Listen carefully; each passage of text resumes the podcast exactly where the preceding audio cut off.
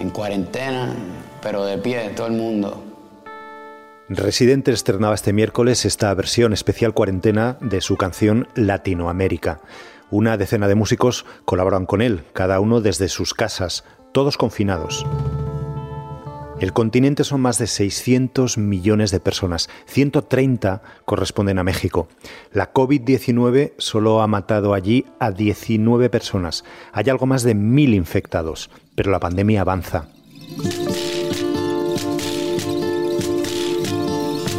Pues es complejo, es muy, es muy raro, un poco marciano porque vivimos eh, todo lo que está pasando, como decimos entre nosotros aquí, en el futuro, eh, que es lo que, lo que estáis viviendo, lo que estáis sufriendo allí, pero tampoco lo sentimos tan cerca como lo podéis sentir vosotros. Javier Lafuente es el corresponsal del país en México. Eh, nosotros nos despertamos con ocho horas de diferencia y no sabes qué te vas a encontrar en el, en el móvil.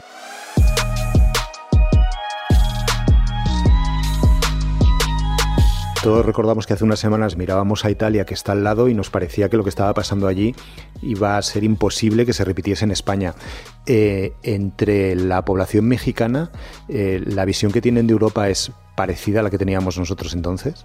Aquí hay una diferencia, una particularidad, que es que la cuarentena eh, se está haciendo, desde hecho nosotros en, en la oficina aquí en México, en la redacción, llevamos dos semanas ya teletrabajando y hay un círculo, que es un círculo claramente privilegiado, que ya lleva dos semanas de cuarentena voluntaria, se puede decir, ¿no? Y todo esto porque la particularidad de México, Carlos, es que eh, México no puede, hay un 51% de la población, y hablamos de un país de 130 millones de personas, que viven al día, que no pueden parar mm, como, como si nada, ¿no? Es esta cosa extraña de que yo salgo ahora mismo por mi barrio o, voy a, la Roma y, ves una sensación de parálisis, hay menos tráfico, pero tú te vas al centro eh, o en el metro y parece casi casi un día normal. No dejen de salir, todavía estamos en la primera fase. Ya nosotros, yo les voy a decir, cuando no salgan la actitud de López Obrador es em, nos ha sorprendido cuando le veíamos en alguna ocasión casi animando a la gente a que siguiese con su vida normal. Eh, ¿Ha cambiado eso? Sí, en parte ha cambiado. Es decir, él ya el viernes en la noche eh, mandó un mensaje eh, a través de sus redes sociales, un vídeo. Que estemos en nuestras casas, si no son actividades fundamentales las que llevamos a cabo. Él ha seguido con su gira este último fin de semana, ha empezado a guardar ciertas distancias, ya no es esos baños de masas que, se daba, lo de que salió diciendo que las estampitas eh, le, le protegían a él. Detente enemigo, que el corazón de Jesús está conmigo. Los viajes que hizo a Oaxaca, al estado de Guerrero, se vio con gente eh, que es lo que te decía, es la gente que no va a poder parar.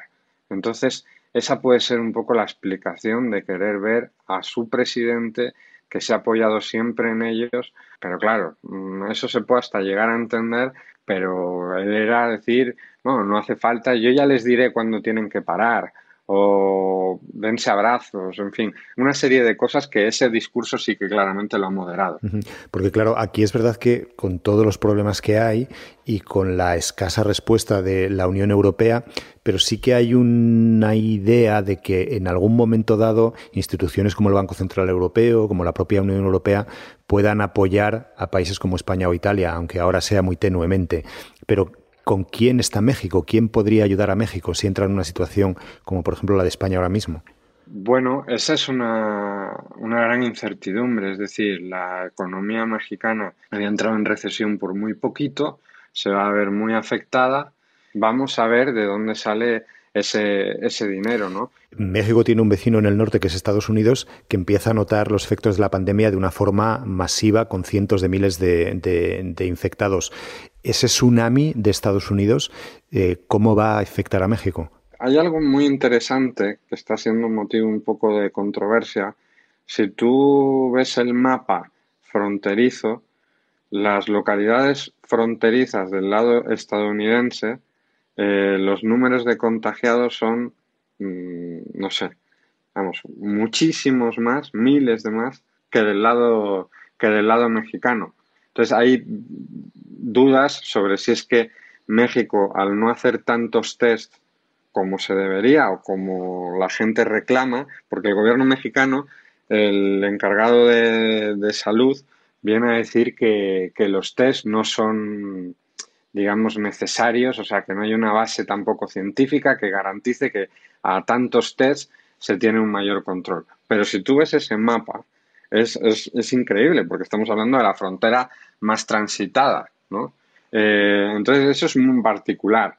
Se han dado casos de estados fronterizos, ciudades fronterizas que han pedido el cierre de la frontera para que mucha gente no, no venga eh, de Estados Unidos para acá, ¿no? que no deja de ser una, una paradoja en tiempos de Trump que sean los mexicanos los que pidan cerrar la, la frontera, ¿no?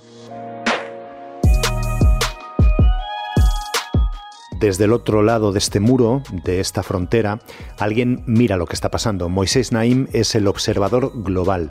Todas las semanas sus columnas en el país nos dan pistas sobre por dónde va el mundo. ¿Qué pasará ahora, Moisés, si el coronavirus atrapa a México? Esa es la gran pregunta y eso es un tema que no ha sido suficientemente discutido a mi gusto.